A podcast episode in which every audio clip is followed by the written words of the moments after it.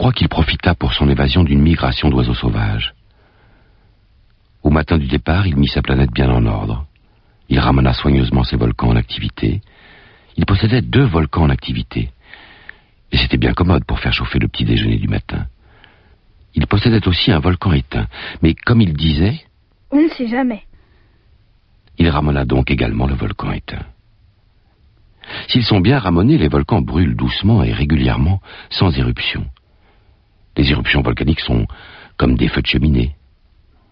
Évidemment, sur notre Terre, nous sommes beaucoup trop petits pour ramener nos volcans. C'est pourquoi ils nous causent des tas d'ennuis. Le petit prince arracha aussi avec un peu de mélancolie les dernières pousses de baobab. Il croyait ne jamais devoir revenir. Mais tous ses travaux familiers lui parurent ce matin-là extrêmement doux. Et quand il arrosa une dernière fois la fleur et se prépara à la mettre à l'abri sous son globe, il se découvrit l'envie de pleurer. Adieu.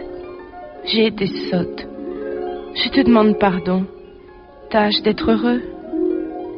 Mais oui, je t'aime. Tu n'en as rien su, par ma faute. Cela n'a aucune importance. Mais tu as été aussi sot que moi. Tâche d'être heureux. Laisse ce globe tranquille. Je n'en veux plus. Mais le vent? Je ne suis pas si enrhumée que ça. L'air frais de la nuit me fera du bien. Je suis une fleur.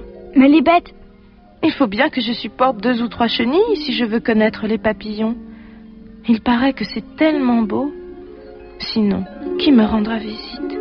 Tu seras loin, toi. Quant aux grosses bêtes, je ne crains rien. J'ai mes griffes. Ne traîne pas comme ça, c'est agaçant. Tu as décidé de partir, va-t'en. Car elle ne voulait pas qu'il la vît pleurer. C'était une fleur tellement orgueilleuse.